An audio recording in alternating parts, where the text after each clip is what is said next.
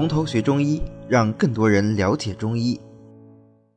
我们接下来讲麦芽。其实麦芽的功效也蛮简单的啊，麦芽其实就是麦的芽啊，是禾本科一年生草本植物大麦啊。请注意啊，这个麦芽的呃发芽的这个是大麦发的芽，不是小麦发的芽。我们前面讲神曲，它用的是面粉，面粉是小麦磨的这个粉，对吧？啊，这不一样的啊，它是大麦的成熟果实，然后经过发芽干燥以后制成的。在我们当然全国各地都可以啊，只要你能种大麦的地方就都可以生产啊，并且啊。随时发就可以随时用，啊，用这个成熟的大麦啊，用水浸上，大概一天啊，浸完以后呢，捞起来，捞起来用个竹篓装着，或者是用布把它包起来，啊，不停的在上面洒水，不停的在上面洒水，最后上面就会啊发这个芽啊，发一点点出来的时候，我们就把它弄收集，然后晒干，生用或者说炒黄用，生用就叫生麦芽，如果炒黄以后用呢，这个就是炒麦芽。麦芽这个药呢，呃。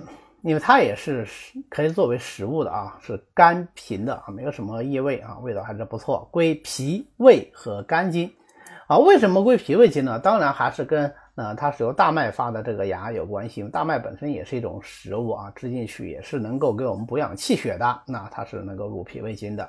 那之所以能入肝经，主要因为它是芽，芽就是有一阳出生之气嘛，刚刚生长出来的，这是不是五行属木啊？那你在五脏来说，可不就硬肝吗？对吧？所以它就入肝经。那它这个虽然性味是甘平的，但是它这个芽是不是本身是由大麦里发出来的？所以它能够发散米面之气啊，它具有这种发散的作用。所以呢，它能够消食和中啊。这当然也是从药理法相上来进行解释的。我们前面讲过，呃，几乎所有的这个消食药，它的这个药性解释啊，都是通过药理法相来解释的。呃，药性在这方面。用的相对比较少，当然药类法相本身也是我们药性理论的一部分啊。那它这个消食盒中呢，呃，当然也就可以用来治疗各种食积不化啦、消化不良啊等等等等啊。那这个麦芽呢，呃，尤其善于消米面之疾啊。那我们哎，我们前面讲神曲的时候，我是不是说的是消米面之疾啊？讲错了啊，呃，神曲是善消酒食之疾。啊，我们前面讲过，曲本来就是能够治酒的嘛，所以同气相求啊，它是善消酒食之疾。麦芽呢是善消米面之疾啊，那配上山楂呀、神曲啊，哎，这就是我们前面讲的焦三仙嘛，对吧？再加上鸡肋金呐，啊，这是治疗食积不化的一个比较常见的组合。那么素食停滞呢，它就必然伤脾胃啊。反过来说，呃，这些伤食的病人，往往他也有这个脾虚在先啊。那碰到这种既有脾虚又有积食的患者呢，我们就可以用麦芽啊，当然这一类的吧，这个消食药啊，我们这里讲麦芽，我们就讲啊，配上麦芽或者是呃后面要讲到谷芽啊、神曲等等，然后再配上人参、白术、茯苓、甘草，这个就是呃四君子汤，对吧？健脾益气的，那陈皮啊理气的，哎，治疗脾虚症的消化不良啊，这个素食停滞。这个呢很容易理解，这个呃就是麦芽作为呃消食药的一个主要功效。但是麦芽呢，除了它能够消食和中以外，我们前面讲过，它是刚刚发出来的芽，所以它性禀生发之气啊，它有这种生生不息的这种气机在里头啊，所以它能够入肝经。这个入肝经以后呢，呃，肝经过乳房，所以呢，它就有回乳的作用。那麦芽回乳到底是生用好还是炒用好呢？呃，不同的这个书上记载的呢有不一样啊，有不一样。一般来说，我们认为是啊炒用，它这个回奶的作用会更好一些。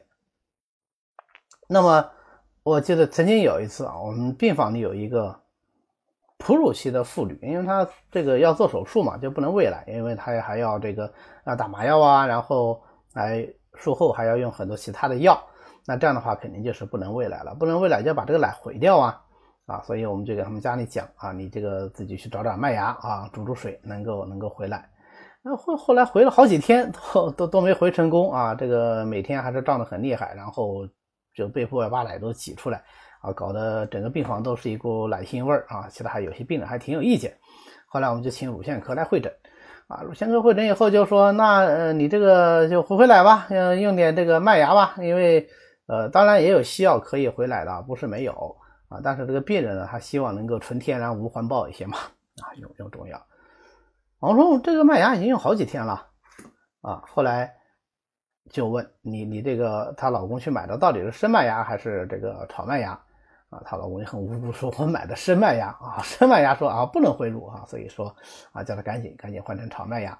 但实际上呢，嗯，像我们中药书里面讲话，这个麦芽用如回用于回乳啊，它是生麦芽、炒麦芽各六十克来回乳的。所以说啊，生用、炒用倒不是问题的关键点啊。然后回过来想，这个病人之所以回来回不好，是因为他每天就胀胀了以后他不舒服啊，他就把这个奶挤出来。但是他这个挤奶的过程本身对对这个乳乳妇来说，它是一个刺激，啊，就是，呃，他的身体会认为还有小孩在吃奶，所以他会拼命的再去分泌乳汁啊，所以也会影响到这个回乳的效果啊。最后这个病人奶也没回成功啊，还是用了秀乳婷啊，用了这个秀引婷啊。后来后来我们对这个乳腺科还挺有意见，说你也不开点中药啥的给他把这个奶回去啊。乳腺科也挺无辜，说他就只肯吃这吃这个麦芽，他别的都不吃啊，不给他开药他不吃啊，所以。有的时候确实是临床治疗病人也也有很多的这个影响因素啊。那么生麦芽呢，还有很好的疏肝的作用。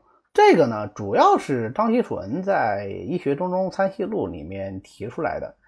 那从张锡纯的《中中参西录》上来看呢，呃，这个功效不是他首先发现的啊，就是当时就应该是已经有人在用。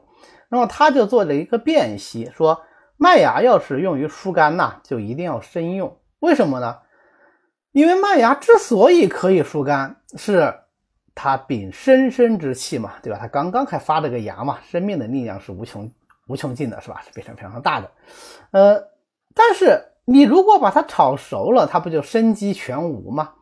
啊，既然麦芽它之所以能够疏肝，就是在于它的这种生生生发之气。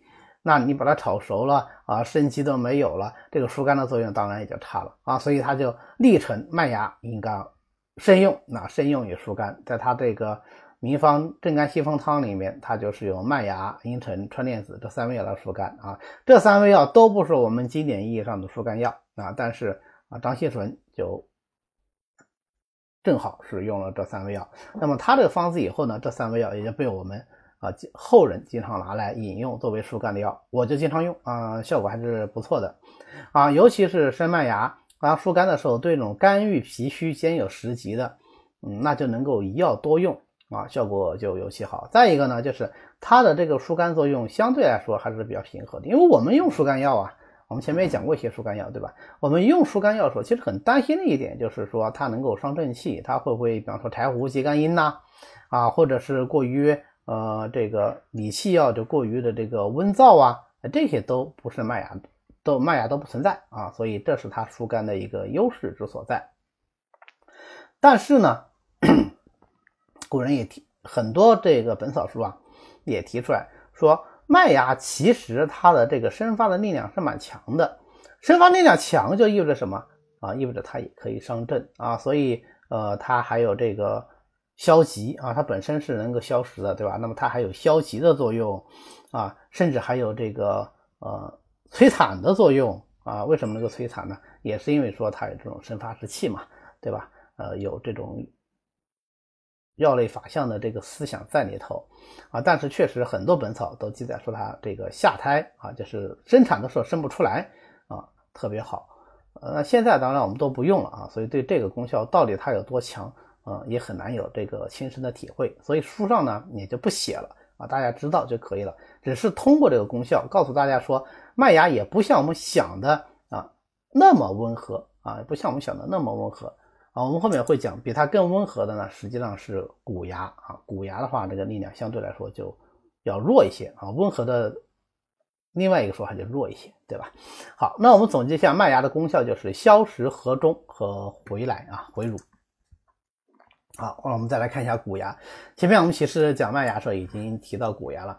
麦芽呢是大麦发的芽，谷芽呢其实就是我们吃的米啊、水稻啊、稻子发的芽啊。它的制法跟麦芽是一样的啊。有一次我我我在讲这个 麦芽谷芽制作的时候，底下有同学说啊，他说那是不是跟豆芽发的制法也差不多？那因为呃。我既没有亲自去做过谷芽，也没有亲自去发过豆芽啊，所以没法回答他这个问题。那但是从单纯从文字资料上来看呢，确实是非常的像啊。那么谷芽呢，也是甘平的，归脾胃经，哎，它就不入肝经，这很奇怪啊，就是都是芽，应该都禀生发之气啊，但是麦芽它就是能够疏肝，谷芽呢就不提它能疏肝，那不提它能疏肝，不代表它没有生发之气啊，对吧？谷芽也是禀少阳生发之气，所以它也善散米面之疾啊，这个是它能够消食和中，健胃开。健脾开胃啊，具有这个消导作用的一个重要的基础。呃，谷芽一般情况使用呢，通常是跟麦芽配合使用。那炒麦芽和炒谷芽两个一起用，我们叫炒二芽。啊，过去很多这样的就是经典 CP 啊，我们就放在一起用，炒二芽各多少多少克啊，就处方就这么开就可以了。那现在嘛，因为是打电脑，电脑就一定是啊一一次只能打一个药，那你就分开打啊，炒麦芽多少克，然后炒谷芽多少克。但是因为我们已经习惯了把二药同用，所以一般炒麦芽用多少克，炒谷芽用多少克，它们这个剂量基本上是一比一，是对等的啊。